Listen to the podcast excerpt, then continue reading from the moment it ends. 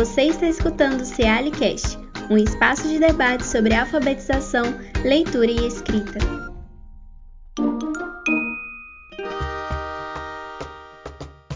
Olá a todos, retomando agora no segundo episódio com a nossa convidada Cristiane Leite Galvão, pesquisadora especializada em bebês, não só das suas materialidades, que são oferecidas a eles, mas também sobre os próprios bebês. No episódio anterior, Cristiane nos falava a respeito desse bebê como uma potência, né, como uma presença, como uma existência, e também das bases teóricas que foram utilizadas por ela para suas pesquisas. Então, Cristiane, retomando aqui, eu queria te fazer uma seguinte pergunta. Esse segundo episódio aqui, eu gostaria de discutir com você o que você deixou de interessante no primeiro episódio, a última questão que você elaborou, que é esse bebê como um ser literário, né? Então eu pergunto: você pensa a literatura como arte, estranhamento, e isso pode ser tratado com os bebês? Você faz esse entrelaçamento de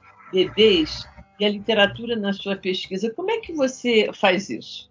Que ótimo, Célia, que a gente está aqui de novo conversando sobre os bebês e sobre literatura. Só para completar um pouquinho o que você trouxe e para a gente poder fazer tra é, trazer um traçado, né, construir um elo entre o que nós conversamos no primeiro episódio e o que a gente está retomando agora é, no segundo. O que, que eu posso dizer sobre esse entrelaçamento dos bebês com a literatura? Quando eu eu decidi, né, quando eu escolhi os Adelés Guattari, eu acho que foi muito por conta que as contribuições teóricas deles são muito, muito próximas dos fazeres e saberes dos bebês, porque eles propõem um pensamento aberto, inusitado, né? Eles propõem um movimento, o escape, a ruptura, que tem tudo a ver com os bebês e tem tudo a ver com a literatura. Eu acho que os bebês e a literatura têm modos de fazer que são muito próximos e que estão muito ancorados nas propostas teóricas de Deleuze e Guattari. Deleuze e Guattari, assim como os bebês e também como a literatura, eles propõem um pensamento que interroga as normas, que interroga os métodos rígidos, que considera o mundo sob diferentes pontos de vista, que consideram as singularidades, né? Por isso que eles são, eles estão dentro, né, dessa desse grupo denominado de filósofos da diferença. Mais que isso, eu acho que Deleuze e Guattari eles trazem fortemente, assim como os bebês e a literatura, a invenção como essência do humano, a criação como essência do humano. E isso tem tudo a ver com a literatura. Né? A, a, literatura subverte, a literatura te traz possibilidades de olhar para o mundo sob diferentes pontos de vista, a literatura te convida a olhar o mundo pelos olhos dos personagens, a se identificar com os dramas temáticos existenciais e, e, esse drama da vida no sentido do, dos seus contextos vivenciais são também muito próximos desses bebês que estão chegando no mundo. Então, o, quando você me pergunta como que eu fiz esse entrelaçamento dos bebês e a literatura na pesquisa, eu fico pensando o seguinte: eu acho o que a gente tenta capturar por meio de técnicas e de ferramentas artísticas, os bebês eles apresentam, né, com o desejo de sua busca por pertencimento. Então, o fazer desses bebês nada mais é que um fazer artístico. E nós estamos trabalhando aqui, ou pelo menos eu trabalhei, né, nos meus dois estudos na perspectiva da, a, da literatura como arte, né? E não dentro de uma perspectiva instrumental da literatura. É essa literatura gratuita que não te pede nada em troca, muito antes pelo contrário. Né? Uma literatura, uma literatura que não tem que ser avaliada, uma literatura que não tem que ser mensurada, uma literatura que foge de fichas de livro, de quem é o personagem, desenhe seu personagem preferido. É uma literatura como vivência. Então. Eu queria. Eu posso te fazer uma pergunta? Pode, pode, pode. É, porque eu, eu entendo isso que você está apresentando como um dado muito relevante para que a gente possa compreender que bebê é esse. Né? Ele é constitutivo do bebê essa forma de inventar esse mundo que é o mundo da invenção e da criação que a literatura tem. Então, esse Isso. ponto é o ponto de contato, né? Me parece assim, fundamental porque a gente consegue então olhar para as ações do bebê como ações de arte, ações de invenção. Né? Você tem algum exemplo assim na sua pesquisa que você poderia nos dar? De, das invenções dos bebês? É. Nossa, eu tenho demais. De, desse fazer poético, né, dessas versões coreográficas de sentidos, né? Eu gosto muito dessa, dessa expressão, né? É, a poética do, dos bebês são versões coreográficas de sentido. Nossa, eu tenho demais. Eu tenho um exemplo em que os bebês é, eles estão é, brincando ao ar livre. Nas escolas municipais de educação infantil, nós temos a sala de berçário, ela fica, como é que eu falo? É, é um espaço que tem uma configuração completamente diferente das outras salas de referência. Então, acoplado a essa a sala de referência fica o solário, né? Que é um espaço aberto em que as crianças podem tomar sol, podem brincar com água, né? Então, as crianças estavam nesse nesse, nesse espaço do solário, brincando, e estava muito quente, era mês de novembro, então estava muito, muito quente, e as crianças começaram a pedir água. A professora então se dirige para a sala, chama as crianças que estão com sede, coloca água dentro do, do, copo, aqueles copos de furinho, e aí as crianças saem para o solário de novo, bebendo a água. E nessa coisa desse deslocamento, né, que é mais uma corrida do que um andar, porque essas crianças, quando elas já dominam a marcha, elas começam a se arriscar a correr, então elas mais correm do que andam. Então, duas crianças começam a correr, uma olha para a outra, e aí elas começam uma brincadeira, um jogo de pé pega-pega. Então, uma corre, a outra corre, uma corre, a outra corre. Eu acho que a brincadeira era mais correr do que realmente essa brincadeira de pega-pega, um pegar o outro. Nessa corrida, então, o copo começa a chacoalhar demais na mão e começa a cair água no chão, pinguinhos de água no chão. Aí uma criança olha para esses pinguinhos de água no chão, para, fica olhando. A outra criança que estava acompanhando, ela na corrida para também, fica olhando. Essa criança então agacha, passa a mão no chão para ver se essas marcas somem. Muito interessante. Ele olha para a mão, faz uma careta, limpa a mão que sujou na bermuda, emborca o copo e começa a jogar a água no chão. Então ele, ele começa a deslocar e, e, fazer marcas com a água no chão. A outra criança, que é uma menina que estava observando ele então, olha e por imitação começa a fazer a mesma coisa. Então o jogo era de marcar o chão com as gotas d'água, era de compor poemas, né? Porque é uma invenção, uma criação que acontece ao acaso. Ocorreu de cair um pingo d'água no chão e esse, essa água chamou a atenção desses bebês. Né? E aí esse bebê então começa a fazer as suas marcas no chão e vai compondo o seu poema. E muito interessante olhar que ele vai compondo os poemas andando, jogando água no chão, olha para trás para ver se as marcas, né? Parece ser, né? A gente nunca pode afirmar que é, né? Porque tudo sou eu que estou observando, sou eu que estou interpretando as ações do bebê. Mas parece que ele olha para trás para certificar, deixa eu ver se essas marcas continuam onde estão, né? E aí ele começa a andar para frente novamente. Então, isso, gente, tem uma interface com a literatura impressionante. Né? Como que você cria uma composição poética a partir de uma ideia, de algo que aconteceu, né? E que você observou e a partir daí você então faz o seu traçado poético, seu traçado, aqui a gente não pode dizer, é, a gente pode dizer que é até um traçado imagético, né? De uma água que deixa marcas no chão. Então, quando a gente vai dizer dessa grande intimidade que os bebês guardam com a literatura, é porque eles têm um modo né, de perceber a vida e de recriá-la. Eu acho que a literatura nos dá isso, é um modo de perceber a vida e essa vida então é recriada por meio de uma linguagem que não é a linguagem do cotidiano.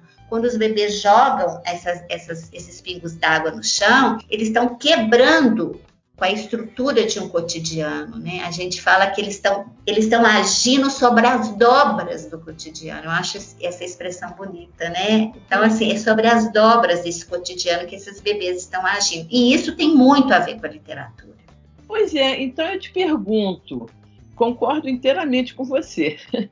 Mas eu queria te perguntar também, até para que você pudesse nos explicar mais detalhadamente, como é que você vê essa relação da, de oferecer narrativas para os bebês que ainda estão elaborando a ideia de tempo? Porque esse conceito de tempo é uma coisa muito, muito ainda preliminar, vamos dizer assim, para as crianças, né? Muito pequenininhas. Elas vivem o presente o tempo todo, né? Então, quando você diz que ele passa a olhar para ver se a se o pingo d'água ainda existe ali, a coreografia que eles fizeram no chão, o desenho, a imagem que foi criada no chão, se ainda persiste, né? E, e então ele está começando a pensar, olha, existe algo que deve, se, que deve permanecer, né? Como é que você vê essa possibilidade de construir narrativa para o bebê que ainda está elaborando essa ideia de tempo? Ai, Célia, que bom que você me fez essa pergunta, porque aí a gente vem dentro daquilo que eu falei no nosso primeiro episódio, né? Os aindas.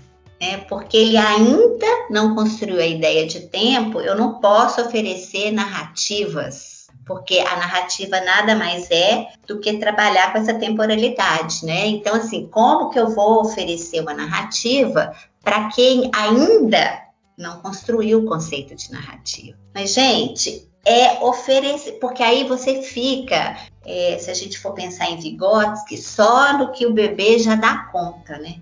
Então, assim, então eu só posso oferecer para esse bebê os livros que conversam diretamente com situações cotidianas desses bebês, porque eles vão se identificar. Gente, mas quando um bebê é, chega no mundo, se a gente for pensar, como o Vygotsky diz, né, na quantidade de experiências que ele tem, essas quantidade, essa quantidade de experiência ainda é muito incipiente, porque a gente está falando de bebês de 8, 9, 10, 11 meses.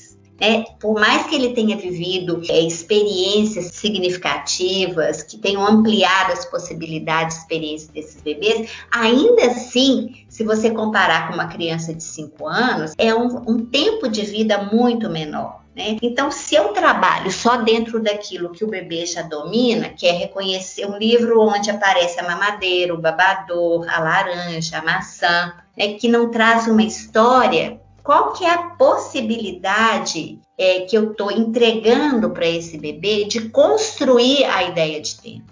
Né? A gente tem que pensar o seguinte: o bebê ele está sempre atribuindo sentido, mas os sentidos são particulares. Então, quando eu ofereço um livro com narrativa para esse bebê, além de eu estar tá ampliando o repertório nutrindo esse repertório que esse bebê vai guardando na sua intimidade para que ele possa acessar esse repertório para imaginar, né? Além de eu estar tá possibilitando isso, eu estou oferecendo a esses bebês a possibilidade de, ao passar a página do livro, né, construir a ideia de tempo. Porque se eu contei a página 2, eu passei a página e estou na página 3, eu estou dizendo para o bebê que aquilo que estava na página 2 já aconteceu, né? E agora eu estou caminhando com essa história. Então, eu estou oferecendo a esse bebê a possibilidade né, de construir a ideia de tempo, de saber que eu posso narrar o passado no presente. E isso não é pouca coisa, igual a Célia falou, isso é muito complexo para esse bebê, porque as coisas emergem para esses bebês como se todas elas existissem, né? Todas elas é, fossem reais e acontecendo no tempo presente. Essa questão da memória também é algo que esses bebês vão construindo. Tem uma, uma situação dessa questão da, de, que envolve essa questão dessa memória de narrar o vivido o, no presente, que eu tenho também um episódio belíssimo que, se o tempo permitir, eu posso dar, contar para vocês. Pode contar, vai ser muito bom para nós. Tem um autor, o Bernard Goes, ele é um psicanalista francês, que ele vai falar que os bebês são maestros porque eles usam muito as mãos para se comunicar.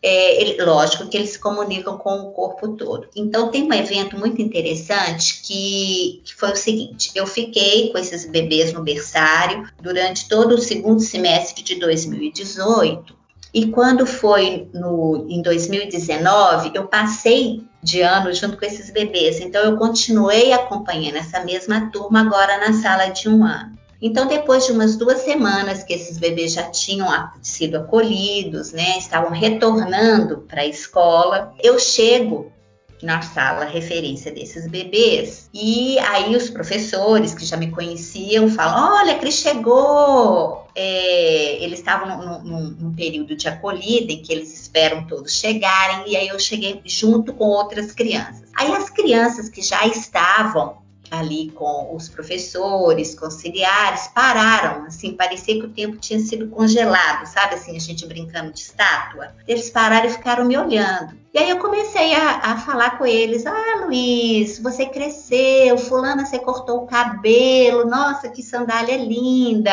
E eles sem se mexer né, ali parados, assim. E aí eu já tava com aquela, nossa, será que eles esqueceram de mim, gente? Será que eles não lembram de mim? Ai, não tô acreditando nisso. Aí passado assim uns é, quatro, cinco minutos, vem a Mel, que estava lá no outro extremo da sala, vem correndo até a mim e vira para mim e diz: Pepe. Aí eu viro para ela e falo assim: Ah, você quer brincar de a canoa virou? Porque essa é uma brincadeira que eu ensinei para eles. E aí eu sempre falava: Vamos brincar de a canoa virou?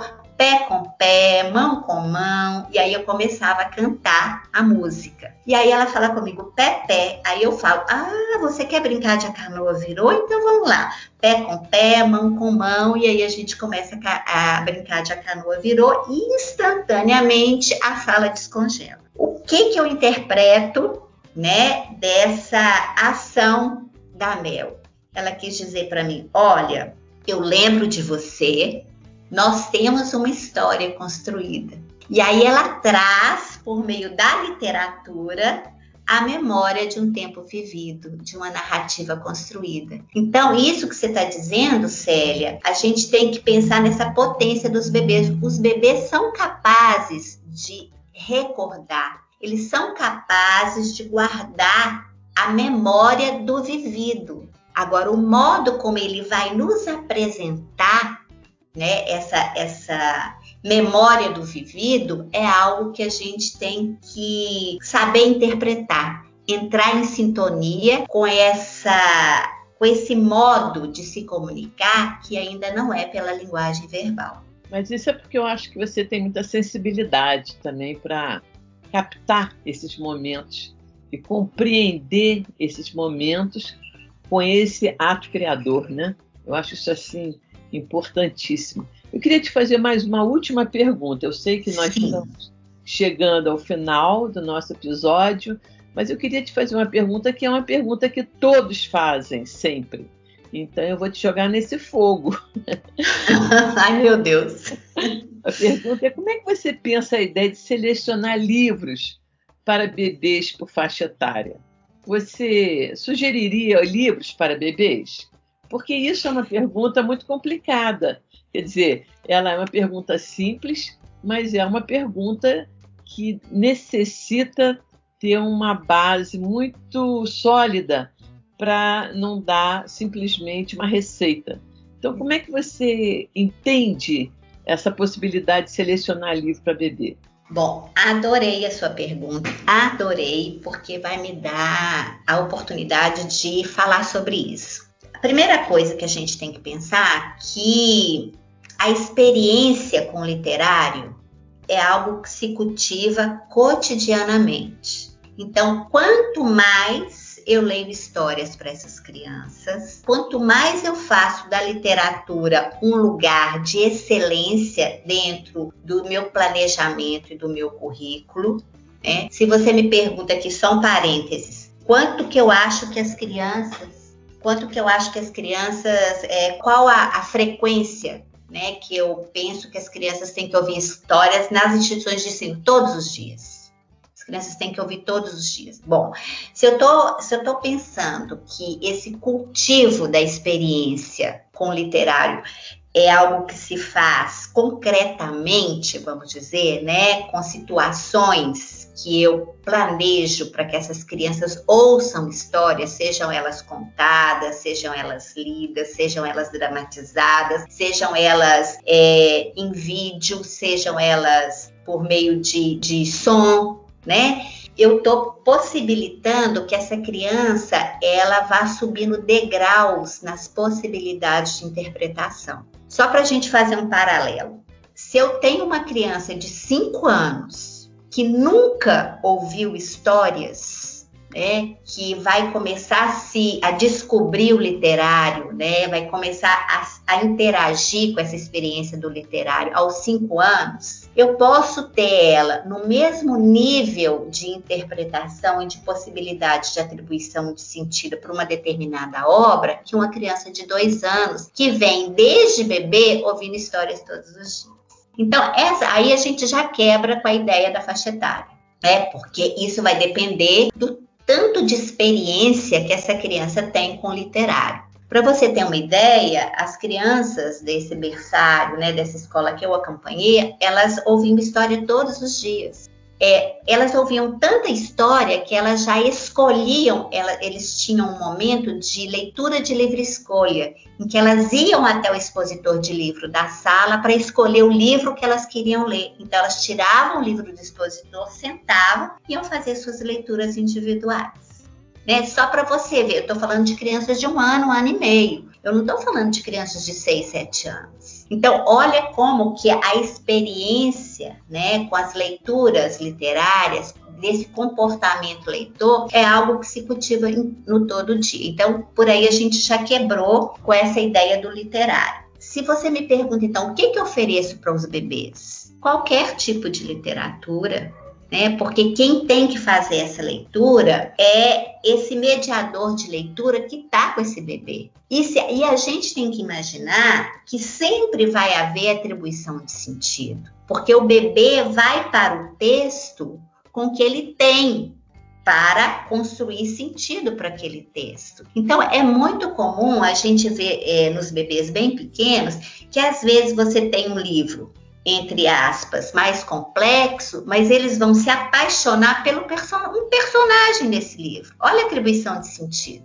A gente tem que tirar do nosso horizonte a atribuição, a, é, controlar os sentidos dentro da ótica do adulto. Porque o sentido, quem tem que controlar, quem tem que, que atribuir é a criança que está interagindo com a obra. Né? Então, assim, às vezes a criança vai gostar do livro pelas cores que o ilustrador usou. Às vezes ela vai gostar do livro pela brincadeira melódica com as palavras. Às vezes ela vai gostar desse livro pela capa. Às vezes ela vai gostar desse livro porque ela gosta do, da temática do livro, né? Então assim, há muitas possibilidades de apropriação é, que a gente pode pensar que uma criança de muito pouca idade pode fazer. Então, assim, a gente ser censor dessa criança é algo que a gente tem que estar tá se perguntando e se questionando todos os dias. Isso que você falou é interessante porque, ao mesmo tempo que a responsabilidade do mediador surge na educação infantil, né? o mediador literário ele não é simplesmente uma pessoa que vai ler um texto e vai ver se a criança está repetindo do jeito que antigamente a gente fazia, né? Sim. né? Então, assim, a presença do mediador, isso significa a importância da formação desses mediadores, desses professores que vão tratar com bebê especialmente, né? É, eu acho, Cristiane, que a sua apresentação, infelizmente, eu vou sugerir que as pessoas leiam sua, sua tese, porque tem muito mais coisa interessante, muitos exemplos e que nos, nos deixa assim, absortos e pensando na importância de olhar para esses bebês como um ser criativo e um ser da presença da existência, né? Queria agradecer muitíssimo a você. Gostaria de convidar a todos para os próximos podcasts que faremos também na temática, sempre dentro do contexto da literatura. Muito obrigada. Célia, eu gostaria imensamente de agradecer a oportunidade. Infelizmente não dá para gente contar aqui tudo, mas é muito bom poder iniciar um desafio para as pessoas, poder é, conversar para que elas reflitam sobre a temática. E eu queria deixar aqui mais uma vez registrado que os bebês podem, eles são potentes. Vamos confiar nos bebês. Este foi o Cealicast. Você pode nos escutar no Spotify e no YouTube. Se quiser, você pode enviar sugestões de temas e perguntas para o nosso e-mail cealicast.gmail.com.